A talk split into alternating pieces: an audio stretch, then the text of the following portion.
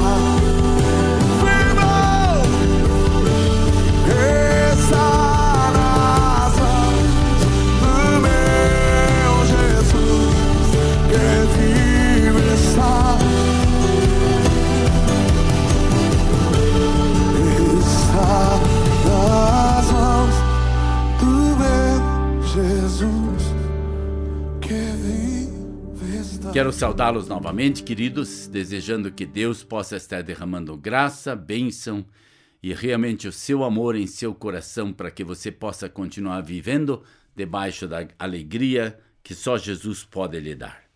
Hoje eu quero contar a história de Davi adiante.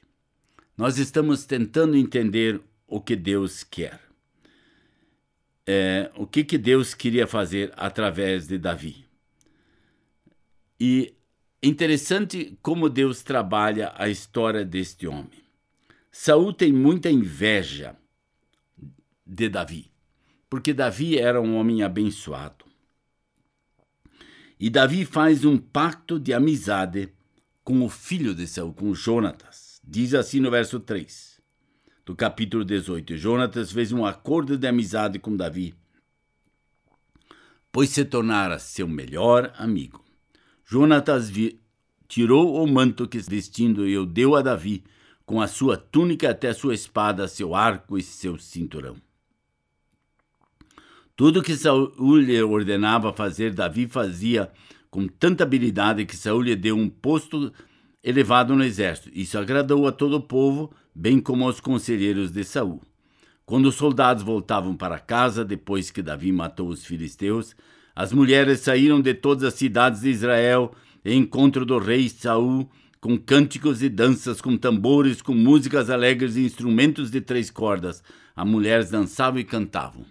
Saul matou milhares. Davi, dezenas de milhares. Eita, que dificuldade!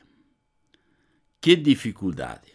Porque diz já a seguir, Saul ficou muito irritado com esse refrão e aborrecido e disse: Atribuíram a Davi dezenas de milhares, mas a mim apenas milhares. o que me falta para o meu reino. Daí em diante Saul olhava com inveja para Davi. E dali para frente a dificuldade começou entre eles. E dali para frente, sempre de novo, tinha situações que parecia que não tinha como resolver. Ele tentou matá-lo algumas vezes.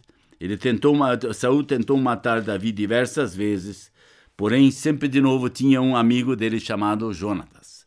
Ele contava a Davi tudo o que ia acontecer. Inclusive eles tinham aquele acerto de uh, uh, lançar uh, lanças e, e flechas quando, dependendo que elas caíam na frente, caíam atrás, o que queria dizer isto, e assim por diante.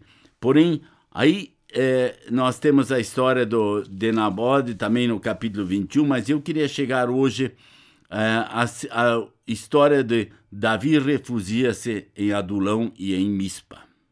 Ele foge, porque Saul quer matá-lo, e diz no verso 2 Jun também juntaram-se a ele todos os que estavam em dificuldades, os endividados, os descontentes, e ele se tornou o líder deles. Havia cerca de 400 homens com ele. Ou seja, o que aconteceu? Davi se torna pastor das pessoas com muita dificuldade. Ele era o líder de um exército, isso acabou formando um pequeno exército. Mas sempre de novo, Davi mostrava a eles que Saul era um ungido de Deus. E aí Saul manda matar todos os sacerdotes de Nobe e uh, continua toda a história. E daí no capítulo 24, verso 6, diz assim. Eu começo é, é, já lendo um pouco antes. Davi tentou bater-lhe o coração de remorso por ter cortado uma ponta do manto de Saul. Então disse aos seus soldados: Que o Senhor me livre de fazer tal coisa, meu senhor, de erguer a mão contra ele, pois é ungido do Senhor. Com essas palavras, ele repreendeu os seus soldados e saiu da caverna e seguiu seu caminho. Então Davi saiu da caverna e gritou a Saul: Ó rei, meu senhor! Quando Saul olhou para trás, Davi inclinou seu rosto em terra, porque o rei lhe dera atenção aos que dizem que pretende fazer o mal a ele. Então ele, ele se prostrou, ele mostrou a ele: Olha, eu cortei um pedaço do seu manto. Eu podia ter te matado. Aí depois é, ele vai pedir é, ajuda novamente e não recebe ajuda, mas daí mais uma vez ele mostra o respeito que ele tinha para o ungido de Deus. No capítulo 26, verso 9, diz assim: Abisai disse a Davi: Abisai era um dos soldados de Davi. Hoje Deus entregou o seu inimigo nas suas mãos Agora deixe que eu crave a lança nele até o chão. Com um só golpe, não precisarei de outro. Ou seja, o que eles fizeram? Saul estava acampado no lugar à procura de Davi e queria matar Davi. E de noite Saul com todo o seu exército deita e dorme e Davi vai com Abissai até lá e eles entram no acampamento e Saul estava dormindo e tinha fincado sua lança no chão perto da cabeça. E uh, Aí o que que ele acontece? Abissai diz: Vamos cortar a cabeça dele, estão do lado dele. David, contudo, disse então a Abissai: Não o mate. Quem pode levantar a mão contra o ungido do Senhor e permanecer inocente? Juro pelo nome do Senhor, disse ele: O Senhor mesmo o matará. Ou chegará a sua hora e ele morrerá, ou ele irá para a batalha e perecerá. O Senhor me livre de levantar a mão contra o seu ungido. Agora vamos pegar a lança e o jarro com água que estão perto da cabeça dele e vamos embora. E ele pegou isso tudo e foi embora. E daí no outro dia ele grita para Abner, que era o comandante de Saul, e diz assim: Que cuidado você tem do seu rei? Como você cuida do seu rei? Eu estou aqui com a sua seu caneco e com a sua espada. E aí ele diz para ele: mande um soldado vir buscar aqui eu entregarei para ele. Esta é a história que nós temos da vida de Davi até aqui. Muitas outras coisas acontecem que nós veremos nas próximas semanas, como Davi é um homem abençoado, como ele sempre olhava para o próximo com aquele cuidado. Também é um homem ungido de Deus. Como é que eu olho para o meu próximo? Ele também é um perdido que precisa da salvação em Cristo Jesus? Eu preciso olhar para as pessoas ao meu redor, sempre com o coração contrito, pensando na grandeza de Deus, que Deus quer levar salvação a cada um deles também. Porque o amor de Deus foi tão grande que nós não temos como descrever as maravilhas que Deus fez. Que Deus possa derramar graça, Deus possa abençoar, Deus possa cuidar de você e você possa permanecer firme. Quando as batalhas vierem, coloque nas mãos de Deus e deixe Deus cuidar de cada batalha por você.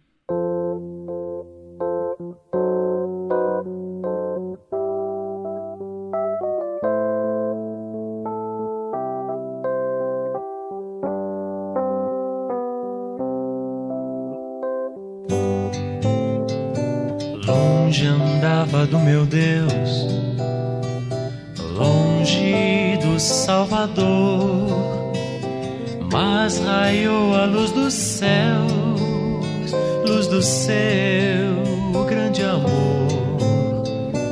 Meu estado me mostrou, tão vil e pecador, e também me revelou seu grande amor.